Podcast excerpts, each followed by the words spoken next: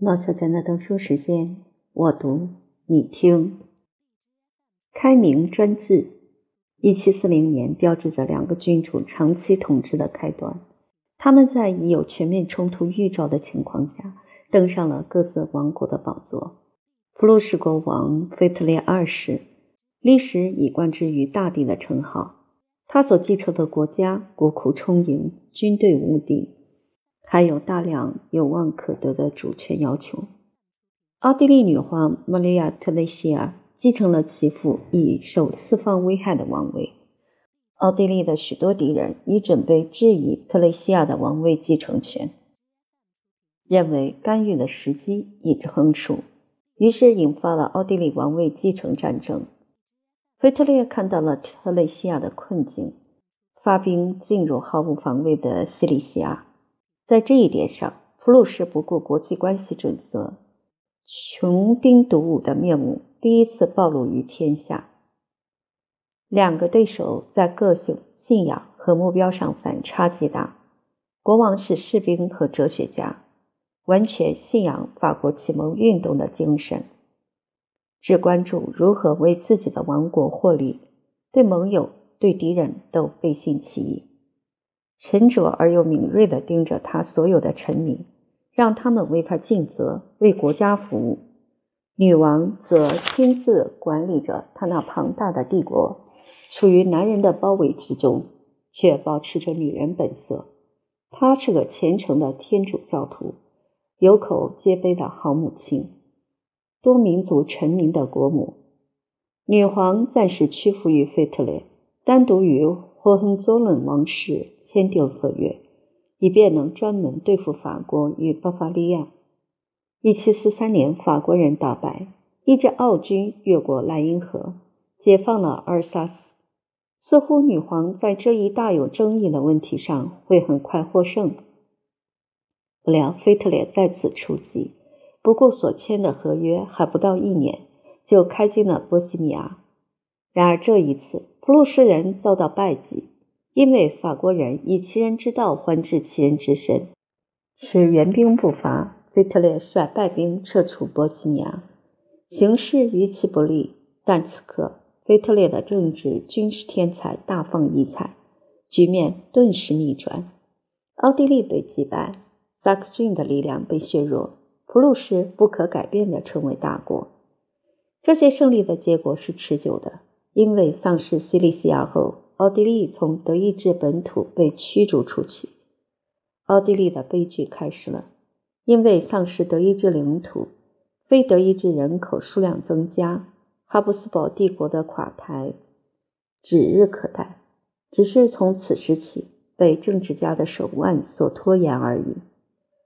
以后几年则处于动荡之中，欧洲的大臣们则力图重新为自己定位。以对付两个德意志国家普鲁士与奥地利所创造的新局面。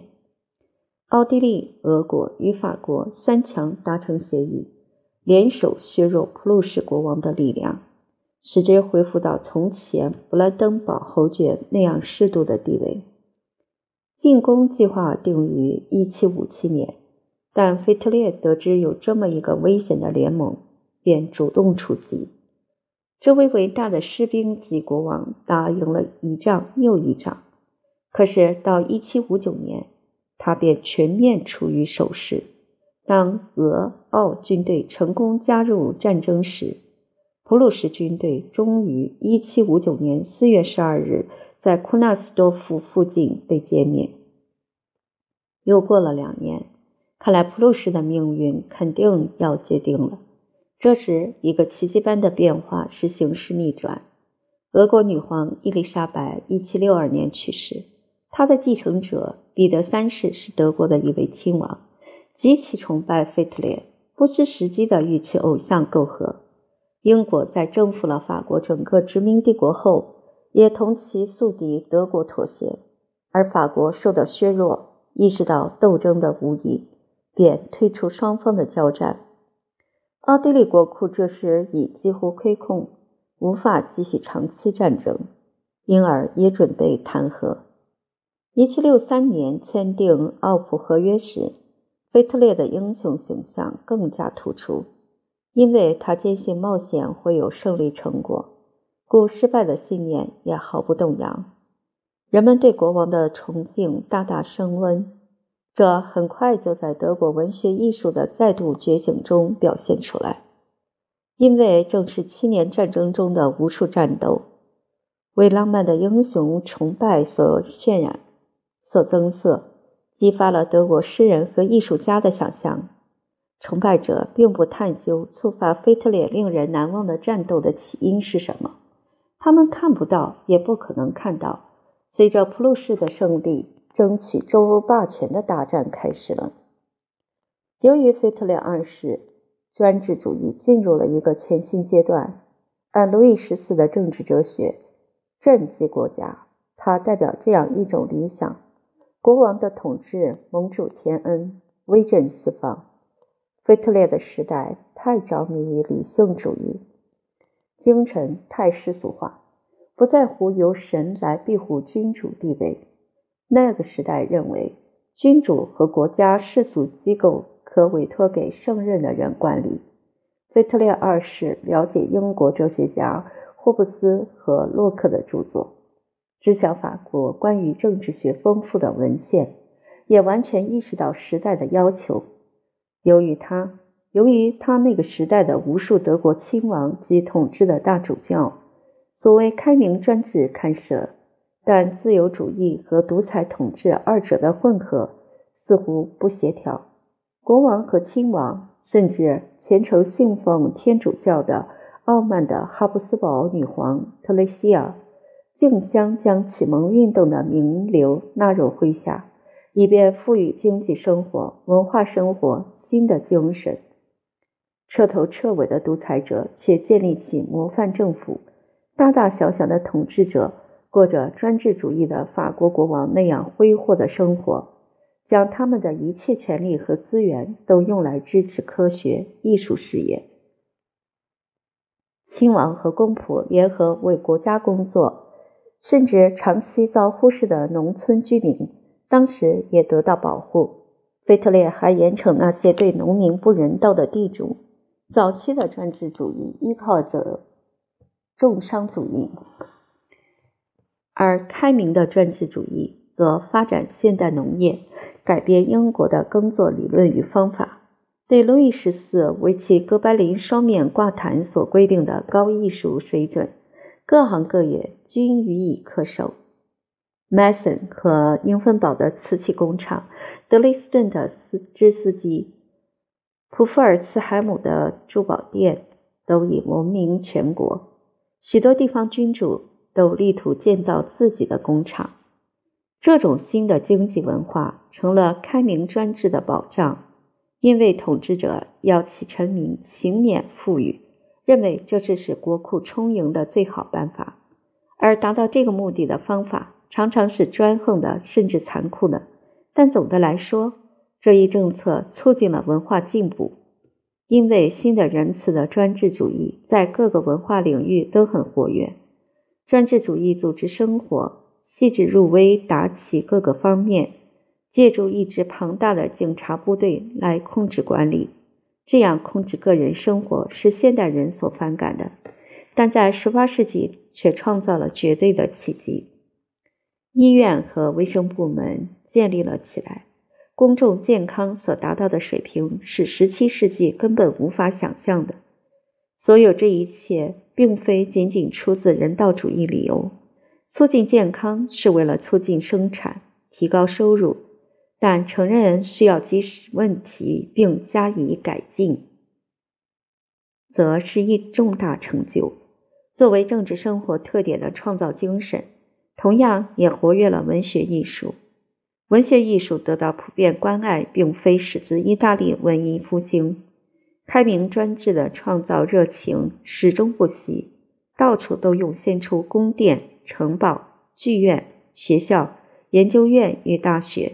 艺术家与音乐家忙于发展许多违约之作。这一热烈的艺术活动理所当然是为统治者、为国家增光的手段，因为诗人与艺术家的成就促进了国家与统治者的威望。前一世纪忽略了的大学，现在却受到大量资助，进行广泛的学术研究。科学院与艺术院在每个城市都建立起来，因而，在文学艺术上出现空前的创造性。许多这类机构，如巴伐利亚研究院和普鲁士研究院，至今仍是最重要的文化机构。尽管所有这一切文化生活都很辉煌，但却仅仅代表了国王的幻想。人类尊严的思想从未进入过腓特烈的头脑。一旦一时的兴趣得到满足，该世纪最伟大的学者或艺术家变成了纯粹的宫廷侍从。我们不应忘记这一事实：即开明的专制要启蒙思想，但不要自由。这整个时期是崇尚宫廷气派的时代。路易十四时代专制主义的延续，王朝的名望比所有其他因素都更重要。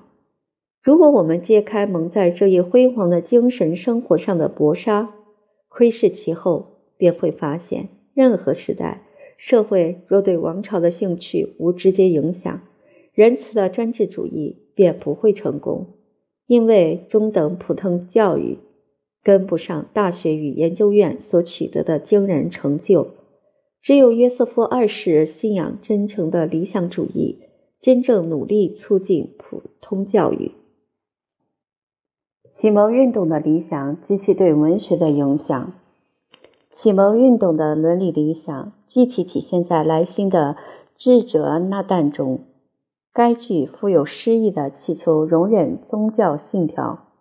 因美德而非宗派取人，这出戏也表明启蒙运动的注意力已转向中产阶级及其问题，因而不仅在戏剧中，也在文学艺术其他门类中，资产阶级以后将会成为焦点。这一倾向的起源可在英国看到，乔治·利落的《伦敦商人》和塞缪尔·理查森的《帕梅拉》。分别是最早的资产阶级戏剧和小说，充满着英国中产阶级新贵的自豪感，同时阐释启蒙运动的伦理。十八世纪初，中产阶级重新日益觉醒，德国商人开始声称自己无所不在，不仅在国内，而且通过商务代表也出现在国外。中欧城市仍旧留有城楼和塔楼。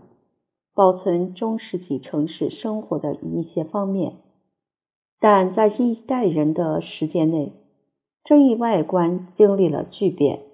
随着新城市的发展，城市中产阶级努力勤勉，在建造家园中表现出自己的价值与自信。许多大大小小的家庭房屋造了起来，有舒适的卧室与大厅。白天做完生意后。这些零售商与制造商便旁骛他求，他们大量读书、奏乐、唱歌，乐于消遣，诸如收集文书籍和古董。而从前人们认为这只是贵族的事。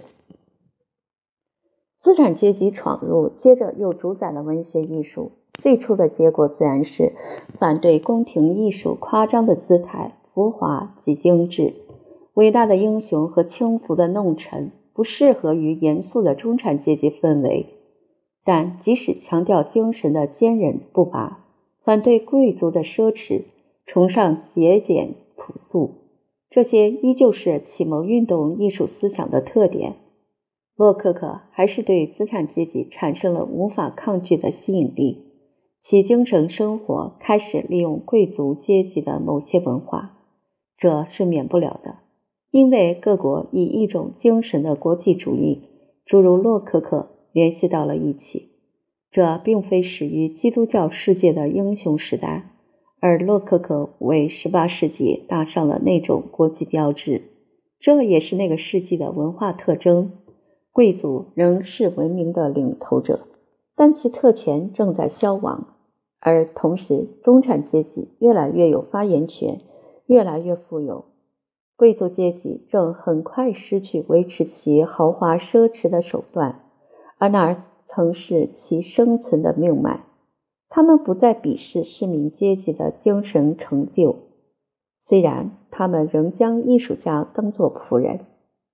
德国人拼命在这一国际世界中寻找出路，但他们无法轻易抛弃势不可挡的法国影响。他们力图创造相当于法国精神的东西，但他们的治理在德国并不成功。巴洛克这一伟大的创造时代已使他们枯竭。他们力图凭借纯粹的常识与理性，法国启蒙运动的原则，重活自己的创造力。启蒙运动中有独创性的个人是档次较高的工匠，始终在清醒的理性的监督下传授并享受艺术。其艺术最有价值的主题是人，在他看来，人表现了整个现实。他还模仿自然，但他的模仿被理性风格化了。他能发挥想象力，但他必须向理性的法庭证实自己的每一步。结果产生了综合的类别、均衡的形式、可控制的内容以及伦理实践观。在这一总的画面中，德国启蒙运动应给予特殊地位，因为它是理性主义与基督教之间对自然的机械解释与信仰之间的中介。综合了欧洲两大思想流派，即法国的演绎思想与英国的感觉论、经验论思想。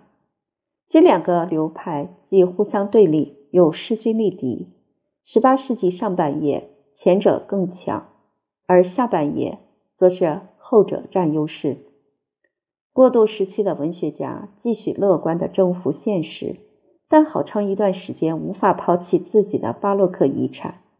大约在这时，爱迪生、斯蒂尔等英国文学家说教的期刊开始断言自己对德国思想有影响。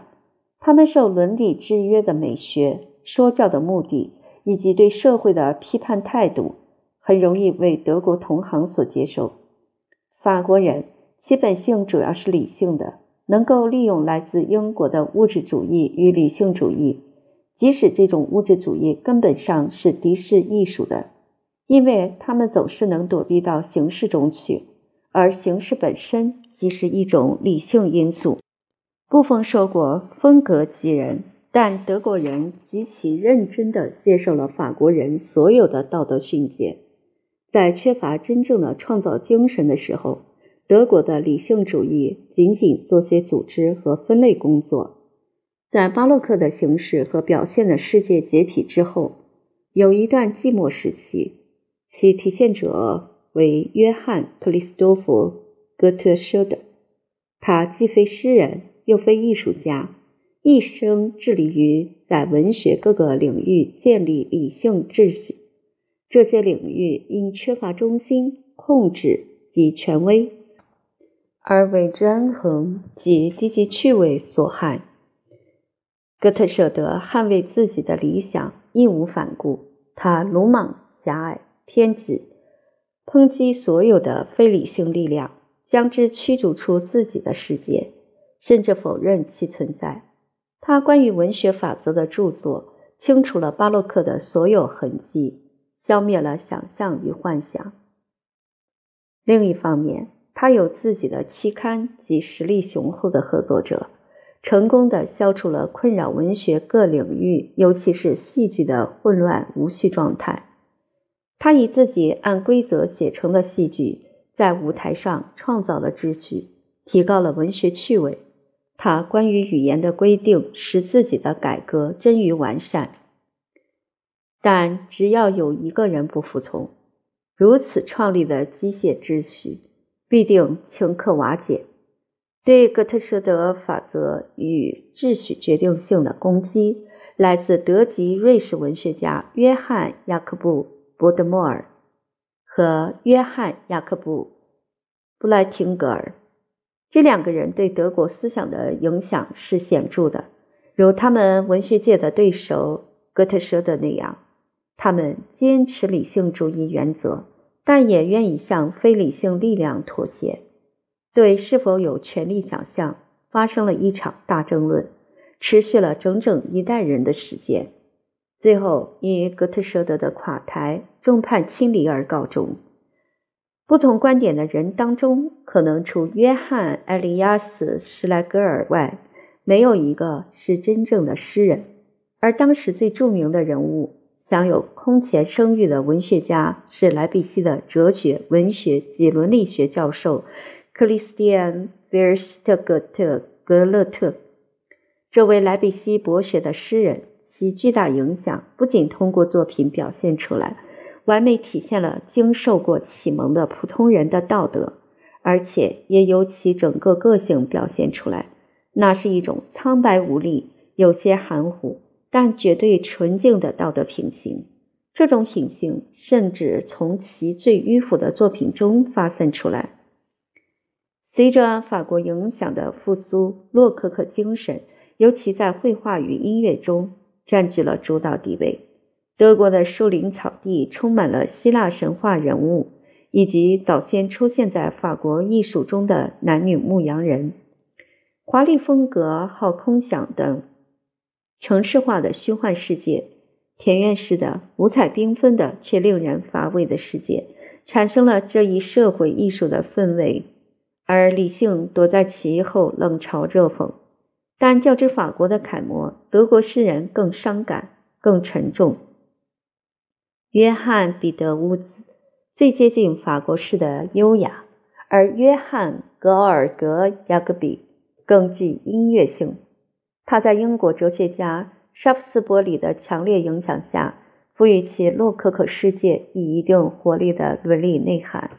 在用古希腊阿纳克里翁风格创作的诗人中，约翰·威廉·路德维希·格莱姆也许是最博学的，虽然只有他那赫拉斯式的嬉戏诗句远离了古风。克里斯蒂安·埃弗尔德·冯·克莱斯特是这些诗人中风格最雄浑有力的，可能是因为他在文学上借鉴的是英国人而非法国人。他歌颂自然的优雅音调，表明他学的是詹姆斯·詹姆森。但另一位德国诗人萨洛门·格纳斯，其如画的音乐世界犹如梦幻般的秋日气氛，具有德国情感风格的特点，如同布歇具有法国洛可可特点一样。他以诗歌，尤其是田园散文牧歌，而获得国际声誉。他选择古代牧歌诗体，使其艺术倾向使然。但其古典形式只是面具，他的世界是理智情感的梦。他所描绘的自然不是可塑的幻象，而是永恒的、病态美的阿卡迪亚式的世外桃源；不是思乡，而是时尚将它引向古希腊；不是古典的令人清新的微风，而是德国情感风格的微风，沙沙地吹拂着他所描绘的大自然中的树叶。他的整个世界都浸润在洛可可金色的朦胧中，如画如月。然而，在德国思想中有另一种倾向，来源于清教虔诚派，集中于英国诗歌与哲学，不是昙花一现，而是比较严肃的。其开端朴实无华，如在雅各布·伊曼纽埃尔·皮拉的作品中，那是对英国诗人。瀑布相当枯燥的模仿，但在德国情感风格中所见的那种音乐性，加上爱德华·杨那极令人喜爱的叶之伤感情调，不久便产生了一位诗人。他的作品是理性主义与非理性主义的分水岭。此人即弗里德里希·哥特利伯·克罗布施托克。他又让德国诗歌重新插上飞翔的双翼，作为结构因素的悲怆，巴洛克式的强烈情绪，宇宙无垠的景象已长久不见，此时终于再度从德国艺术中散发出来。诗歌语言在理性主义的攻击下受到很大伤害，但正是从语言本身首先感到这位真正的诗人所具有的再生力量。克洛布施托克为其语言书写，充盈以干枯的动脉，诗歌又有了内心情感的奉献和燃烧的激情这样的特点。科氏的主要作品是史诗《米塞尔》，写作始于其学生时代，二十五年后方才完成。基督救赎的奇迹不断被巴洛克戏剧米尔顿崇拜者及德国基督受难剧所采用，在科什作品中又以一种新形式表现出来，成为轰动全国的文学作品。但这种形式真那么新颖？我们现在把《米塞亚》看作是巴洛克最后的巨型作品。可是，在这部作品中，以非理性的反戏剧的音乐语言对付理性主义的挑战，这是解放了的情感力量对理性主义的战斗。这场战斗暂时还未取得决定性的胜利，因为要争取的胜利不在文学方面，而在艺术中最非理性的音乐方面。音乐与启蒙运动，柏林乐派。克洛夫斯托克最大、最有影响的成就是将自己在宗教性诗歌中所发现的超验感觉移植到世俗文学中去，其爱情抒情风格也得到一种当时鲜为人知的温情而超凡的基调。这一特点来自其诗歌突出的音乐性，正是这种音乐性使他运用古典诗歌形式时能克服他的同胞所经历的那类困难。可是，抒情风格中所发散出来的音乐，仍旧是巴洛克铿锵有力的音乐，证明了德国人对音乐根深蒂固的感情。而令近几代人的创造力跃入最高境界的，唯有音乐这门艺术。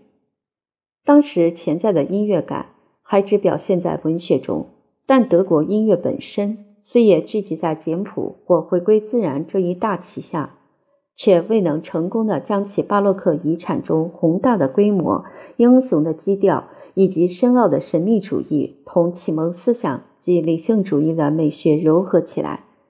华丽风格其开端，我们已在这一世纪上半叶注意到，今后将要盛行于德国整个中部和北部。巴赫在托马斯学校的后继者格特罗伯。哈莱和约翰·弗里德里希·多勒斯结束了天才音乐家一以贯之的血脉，产生过无数大师的伟大的萨克逊图林根音乐文化消亡了。新的作品的变化快得难以置信，从里程碑式的复调风格发展到简单、平凡、理智的音乐，而老作品则被抛弃遗忘。克雷奇马尔报告说。科滕图书馆的目录表明，在巴赫去世四年后，他的作品就从原本期望他的活动有留痕迹的地方消失了。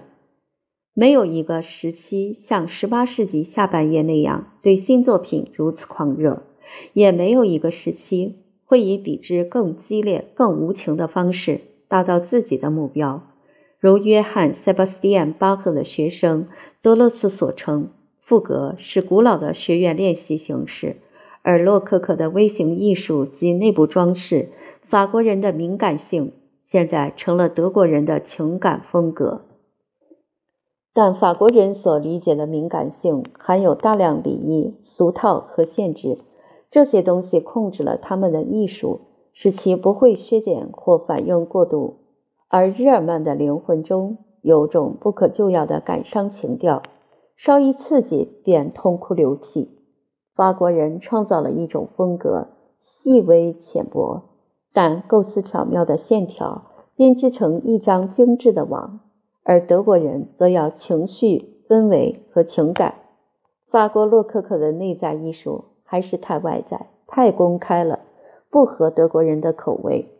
德国人努力减少音量和响度，以便获得忏悔相似的隐秘这类效果。最能说明问题的是，声音如银铃般的法式羽管键琴换成了叮当飘渺的谢垂键琴。后者的声音若在一小房间内处于对角位置上，便无法听见。德国启蒙运动明确界定的艺术目标。计划周全的活动，结果是使艺术赢得了大众。同时，这一运动创造了一种新艺术，表面上很流行，甚至沉浸在法国、意大利文学艺术精神中的上流社会，也逃脱不了这一新音乐的影响。这种音乐意在美化其赖以生长的日常生活，要填平艺术与大众之间的鸿沟，只有通过文学。因为恢复了元气的诗歌不断触发音乐，音乐似乎等待诗人的首创精神。路德教虔诚派的诗歌是最好的例子。这类诗歌虽不重要，但却有创造性、有感染力、有艺术氛围，并有大量的谱曲和歌曲集。但理性主义渐渐破坏了宗教信仰，破坏了对永恒正义的不可动摇的信念。从18世纪60年代中叶起，宗教抒情风格不断衰落，然后又在 Galot 的圣歌中略有复兴。人们意识到他们的时代缺乏一种认真的抒情风格，因此促使德国晚期巴洛克的伟大抒情天才克里斯蒂安·君特产生了巨大的热情。君特感到。他那个艺术时代的传统即将被人们抛弃，他寻求救世良方，是白白浪费了自己短暂而热烈的一生。在他所有的诗歌中，几乎都有那种热烈的生活气息。然而，没有一首诗是完全令人满意的。他在英雄颂歌中对巴洛克准则做了让步。但在爱情之歌中，则抛开所有的规范和谨慎，投入到燃烧的激情之中。音乐无法立即跟上他的首创精神，但在他去世十三年后，出了一本歌集，开创了一个新的抒情风格时代。一七三六年，君特的一帮朋友促成了这本题为《普莱瑟河畔歌唱》的缪斯的歌集的出版。菲利普·施皮塔证明，歌集编辑所用假名施佩隆特斯，系指约翰·斯基斯蒙德·舒尔策。莱比锡一小律师，其对音乐的兴趣显然是其能力所不能胜任的。这位施佩隆特斯打破了镇住德国歌曲的咒语，但歌唱的缪斯中的音乐达不到诗人的水准。因为音乐选择键盘曲而改编成声乐曲，这根本不是声乐创作的方法。因而从音乐角度看，这些作品其内在价值微不足道。然而，尽管有缺点，其历史重要性却是显而易见的，因为他们触发了一系列集子的出版，为德国歌曲定下了高标准。该系列中第一种。颂格精神集锦由约翰·弗里德里希·格雷夫编辑，他也是业余的。集子中作曲者有卡尔·菲利普·埃马努埃尔·巴赫、卡尔·海因里希·格劳恩以及康拉德·弗里德里希·胡尔勒布斯。最后这位是当时最有天赋的歌曲作曲家之一。其他集子接踵而来。突出的如《新颂歌与歌曲》之第三集，哈格多恩作诗，约翰瓦伦丁格纳作曲。理性主义思潮从理论上确立了风格要求，极为简洁，禁止音乐与诗歌冲突。因此，即便泰勒曼这样富有想象力的音乐家，也满足于为颂歌谱曲，而其演出也是缩减的。干巴巴的。随着诗人的改进，音乐家也改进了。盖勒特激励约翰·厄斯特巴赫谱了几首好歌。很难让现代读者将盖勒特看作为情感活跃的诗人，但巴赫的寓言及配曲精选揭示出盖勒特寓言中有关于自然的某种富有诗意的概念。这种概念激起了作曲家的想象力，而这一想象力习惯于将自然诗抽象及程式化。这些诗歌的篇幅及其情绪变化，要求用新材料进行新的音乐处理。约翰·厄斯特巴赫在音乐中遵循这些情绪变化，从而成为现代音乐民谣的最早实践者之一。瓦伦丁·赫宾也是又一个为盖勒特教授先生的诗作谱曲并集集出版的人。这位天才的青年作曲家早年夭折，对诗歌的戏剧性内容尤其敏感。只是诗歌的不足，才使人们对他的歌曲的印象未能留存至今。如弗里德里希·威廉·马尔普格，当时最有才智的音乐评论家之一所说：“盖勒特的预言诗所展示的东西，对音乐艺术而言是太小了。”因此，歌曲曲目的这一分支很快就衰落了。不听盖世诗歌谱曲的人，依旧是法国舞蹈歌曲或分节歌的忠实听众。施佩隆特斯所编各种歌集中有这类歌曲。这些歌曲用分节结构，简单易学，而且容易用乐器演奏。这极符合情感风格时代德国人的趣味。历史告诉我们，这类流行爱好有深层的理由。如果一个民族的趣味在自己的艺术中找不到所向往的表现手段，那他会求助于舶来品，将其改为己用。所谓的柏林乐派承担了这方面的这种中介作用，又是腓特烈大帝。直接或间接地掀开了德国文化史上新的一章。帝国之都柏林，波茨坦的整个精神生活的气氛，有利于这一乐派的创立。杰出的音乐机构受到理论化偏好的主宰，这在献身于启蒙运动理性主义理想的圈子里，似乎是自然的。国王的政治目标在各个方面，也包括音乐，都很明确。这些目标也是柏林乐派的目标，即并不需要完全独创性的伟大天才，而是需要有用的人才。这一群体最初的出版物表明了这一乐派的倾向。有一本标题是带旋律的颂歌，由匡茨、卡尔·菲利普·埃马努埃尔·巴赫、格劳恩等人作曲，但署名的既非诗人，也非作曲家。而是两个编者，诗人拉姆勒和音乐家克劳泽。柏林乐派的活动，其背后的动力就是克里斯蒂安·戈特弗里德·克劳泽，一位业余音乐家，令人想起李斯特，因为他的主要目标也是通过音乐进行教育。克劳泽不同于他那位汉堡的前辈李斯特，他对宗教圣歌不感兴趣。而是完全献身于世俗流行歌曲。柏林乐派最早的群体非常活跃，以第一本歌曲集开始的这十年里，又连续出版了约五十种集子，而且在音乐杂志上还进行了多年的理论讨论。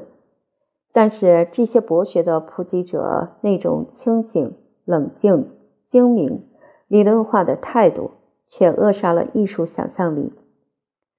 柏林乐派武断地定下的基调，杜绝了任何自然发展的可能。音乐家完全没有准备好，跟不上始于18世纪下半叶的德国抒情诗的复苏大潮。虽然这时也产生了一些有个性的作曲家，格鲁克为克洛普什托克颂歌谱曲，是高层次歌曲创作的一个非凡例子。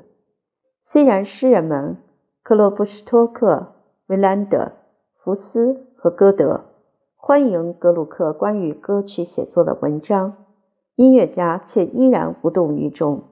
后来兴旺的抒情戏剧界出来挽救这一局面，再次证明，自蒙特威尔第以来，歌剧成为音乐中最丰富、最有独创性的领域，所有其他乐种都从中吸取养分。戏剧无法忍受柏林歌曲中虚构无生气的创造物，而德国歌唱剧中生动的人物也无法靠哈格多恩的诙谐妙语兴盛起来。生活要求自己出现在这些戏剧中，人人都得以适合自己的方式歌唱。这突然使人们清楚地认识到流行艺术的真正含义，而不管那些毫无生气的理论是如何说的。接着是歌曲集的大量出版，各种年龄、各个阶层的歌曲都有。我们探讨歌曲所存在的重大问题时，会意识到某一位作曲家对其国家的文化精神生活所做的大量贡献。这位作曲家能够为一首好诗谱曲，虽然比较简洁，却保留吸收了原诗的情感内容。因为只有这样做，我们才能真正称其为民族流行艺术。